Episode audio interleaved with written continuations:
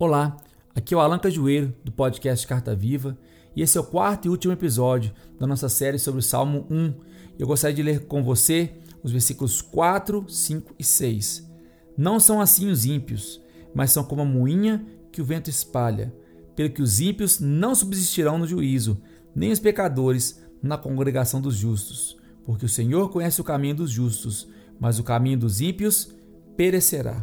Quando diz não é assim, é porque o versículo 3 do episódio anterior ele lista os benefícios daquele que segue a Deus. Nesse quarto episódio, vamos falar sobre as consequências do caminho dos ímpios. Davi traz aqui um segundo contraste. Primeiro, ele fala sobre quem é o justo e o que ele não faz. Agora, ele contrasta qual a diferença entre o justo e o ímpio. Essa é uma pergunta que temos que nos fazer diariamente. Em que minhas palavras, ações, meu trabalho relacionamento familiar me diferenciam como justo ou como ímpio? Não existe uma área cinzenta em Deus, e quem não faz parte de um grupo com certeza fará parte de outro. Deus não nos classifica naturalmente, são as nossas atitudes que nos colocam em um desses dois caminhos. Porque aqui fala assim: mas são como? Você tem que escolher. Você quer ser como a árvore plantada ou você quer ser a moinha, ou seja, a palha que o vento espalha? Então, ser como Diz menos sobre o que fazemos e mais sobre quem somos. Quem somos define nossa atitude. Qual natureza você vai querer abraçar?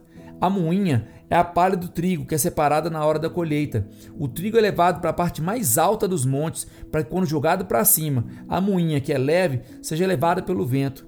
Observe que o objetivo não é descartar a moinha, mas melhorar o trigo. O descartar a moinha é uma consequência. Deus não tem lata de lixo. Ele quer salvar todas as pessoas. Então o destino dos ímpios não é na verdade uma punição de Deus, mas um esquecimento. Ou seja, Deus, em seu infinito foco e justiça, ele vai focar naqueles que se dedicam a abrir seu coração para que ele possa transformar em trigo.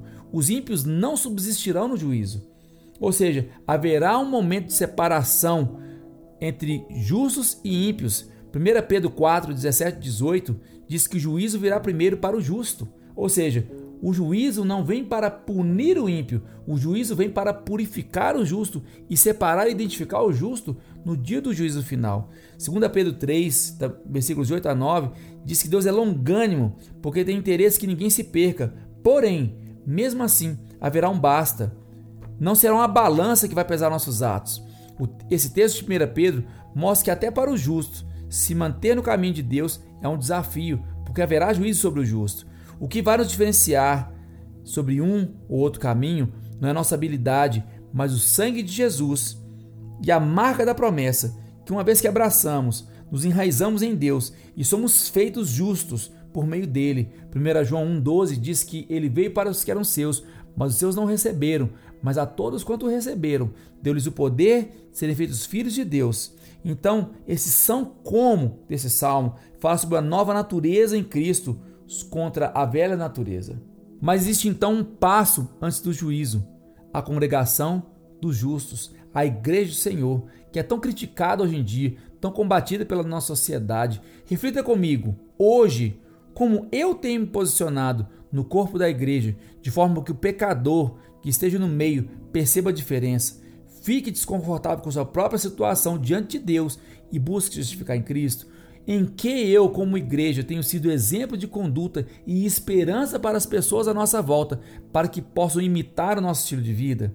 O objetivo da congregação dos justos não é condenar o pecado, nem condenar as pessoas à nossa volta, mas ser a presença de uma vida atraente e diferente que aponte para um caminho melhor. De novo aqui, Davi faz um contraste, não entre aqueles que o Senhor ama ou aqueles que o Senhor odeia, mas aqueles que o Senhor conhece e aqueles que vão cair no esquecimento, como a palha elevada pelo vento.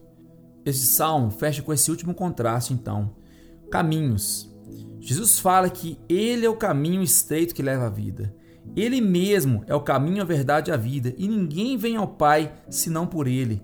Ande nesse caminho, seja justificado com Ele, para que no grande dia você não seja deixado para trás. Deus abençoe sua vida, que você tenha sido abençoado por essa série, como eu fui abençoado em prepará-la, e nos vemos nos próximos episódios. Até lá!